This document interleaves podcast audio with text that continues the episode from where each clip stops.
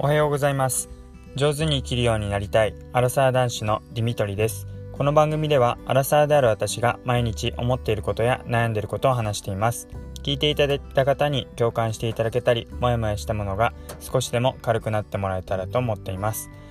おはようございます、えー、金曜日の朝です、えー、雨がすごいすごいでもないか、えー、パラパラと、え降っています。えー、1週間長かったですね。本当に今週長くて。昨日が木曜日がなんか感覚で言うと本当に金曜日の疲れってぐらいもう一日あるのかっていう感じの、え、疲労感です。結構職場の、えー、同僚も同じようなことを言っていて今日金曜日みたいですねってことでもう一日あるんだとかっていう話を昨日していました。まあなかなか天気が良くなかったり何なんですかね。そんなに遅くまで残って残業しているって感じじゃないんですけど早めに帰っても、まあ、なかなか、うん、寝てるのにこう疲れが取れないというかまあなんかこう、うんまあ、天気が悪いってだけでこう気持ちも 落ち込む感じありますよね、まあ、みんなちょっと疲れてるんですかね。はい、えー、今日はですねあのー、まあ、職場で、えー、育休をどうやったら取得できるのか、相談することができるのかっていうことについて、話をしていきたいと思います。というのもですねあのまあ配信聞いていていただいてる方は、ご存知かと思いますけどえっと、私の、妻が今妊娠中でして、えっと、4ヶ月になるのかな、え1月が、予定日で今妊娠中ですで来年度、えまた4月から、え私も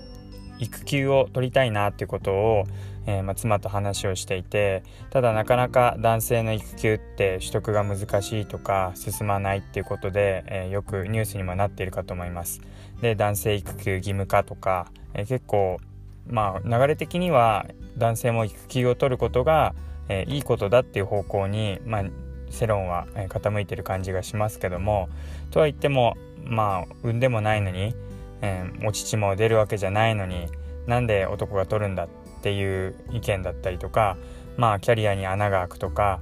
えー、他の人に迷惑がかかるとか、えー、そういった、まあ、意見もあるのは、えー、もちろんだと思います。実際休んだところで、まあ、自分に何ができるのかなっていうところもあるんですけど、まあ、でも、まあ、それを考え行動していくための時間でもあるなというふうに思っていて、えー、育休は取りたいなってことを思っていました。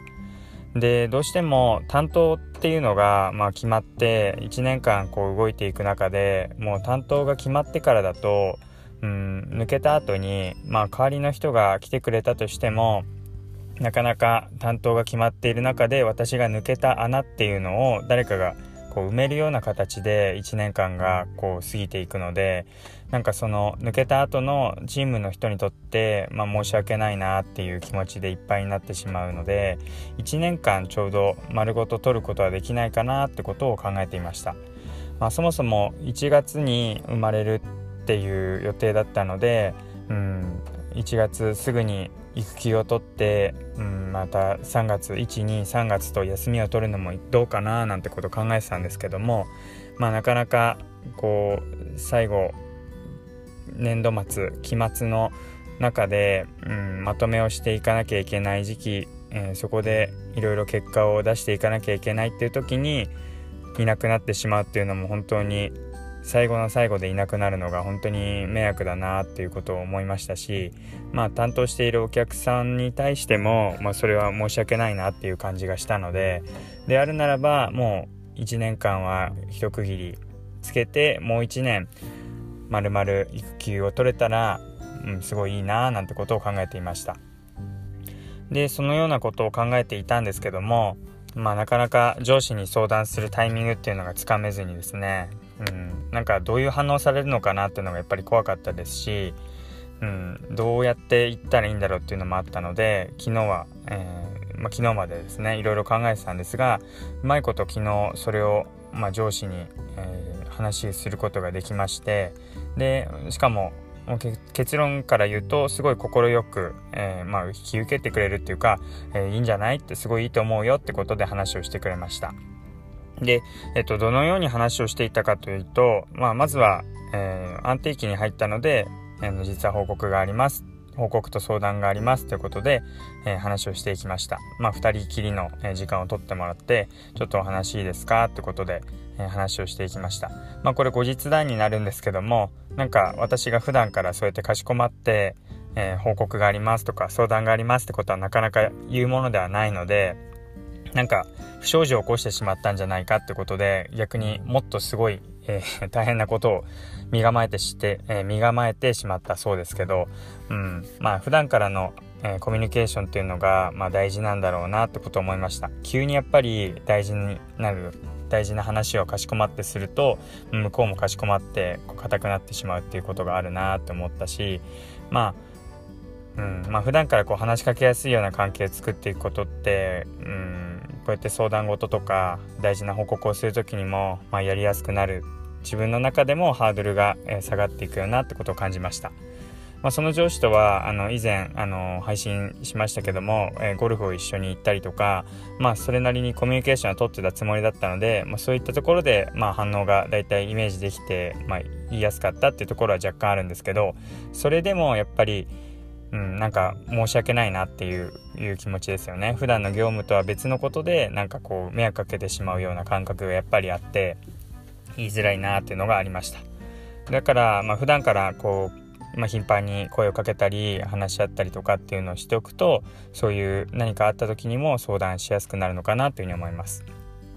で、まあ、実際行ってみたところであのまあすごいラッキーだったのが、まあ、いろんな条件あるんですけども、まあ、その上司っていうのがもう孫が、えー、お子さんのさらにお子さん孫がいるっていうような、えー、年代でで、まあ、やっぱりお子さん、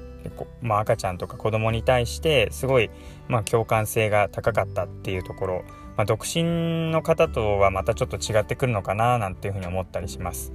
っていうところとかあとは、えー、行政で、えー、働いていたっていう経験がある方だったので、まあ、そういう行政の中で、えー、どうやったら男性育休が増えるのかってことをいろいろ、ま、働き方改革的な、え立場で考えていたことがあったようでどうやったら進むのかってことを考えられたそうです。でなので私が、えどんぐらい期間を取ろうと考えてるのって聞かれた時に「いや1年間取ろうと思ってるんです」って言ったら「あのあそれがいいと思うよ」っていうことであの1日2日なんてのは育休もう本当に少ししか取ったっていう感じ 少しもなんないし3ヶ月6ヶ月って取るんだったら1年取ってしまった方があの気持ち的にもあのキリが良くていいと思うよってことであのだから1年って言おうと思ってたんだよねっていうことを言ってくれました。本当に理解のあるあのありがたいことだなっていうことを感じました。で、まあ、そういった時に、まあ、迷惑をかけてしまうわけですけども、まあ、まず妊娠報告した時に「おめでとう」って言ってくれたりとか、まあ、そうやって育休を取るって言った時に全く難色を示すってことはなかったんです。であとは、まあ、そうやってうんあの行った時にもまああとは残った人たちで考えるから残った人に任せてあの全然気にしなくていいよってことで言ってくれてあそういうまあどっちかというとこういうことを言うと、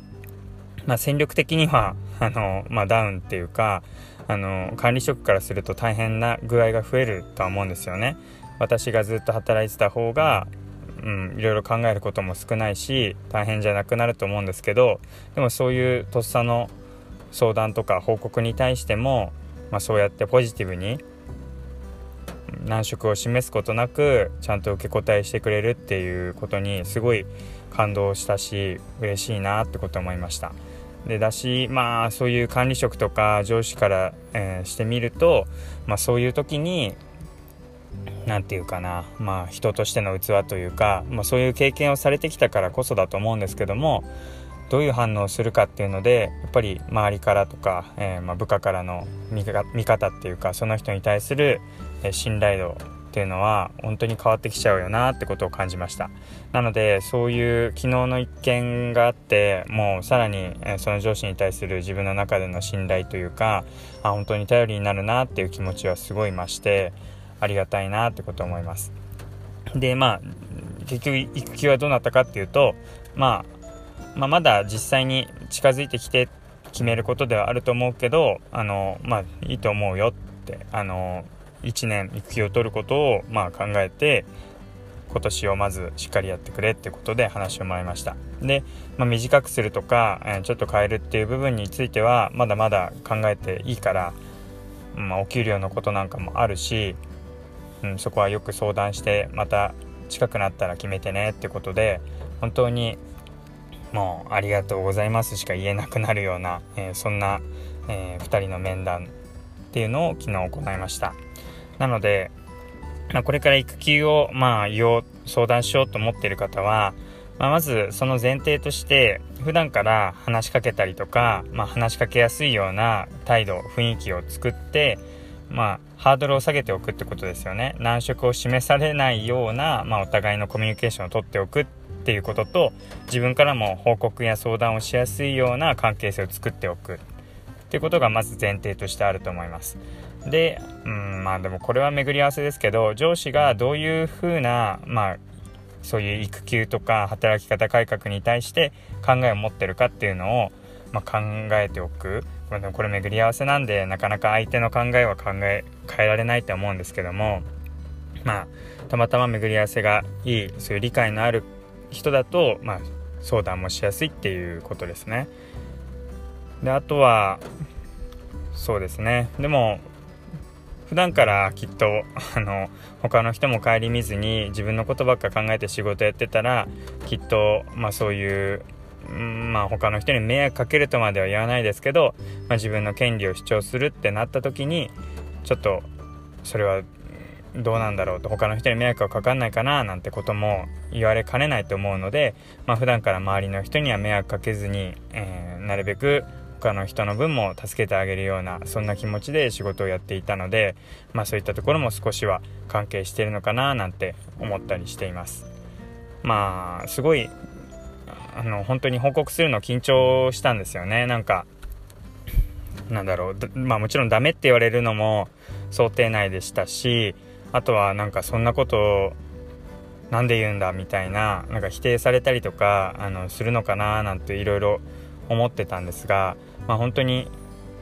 会社によっては本当にクビになったりとか干されたりとかするんじゃないかっていうふうに思ったんですけどもまあそんなことを妻と話してたら、まあ、そんなことするような会社を訴えたら絶対勝てるからとかいう話になってまあそうだよなと思ってまあ別に悪いことをしてるわけじゃないしそうやってあの男性育休を取得するっていうのをまあ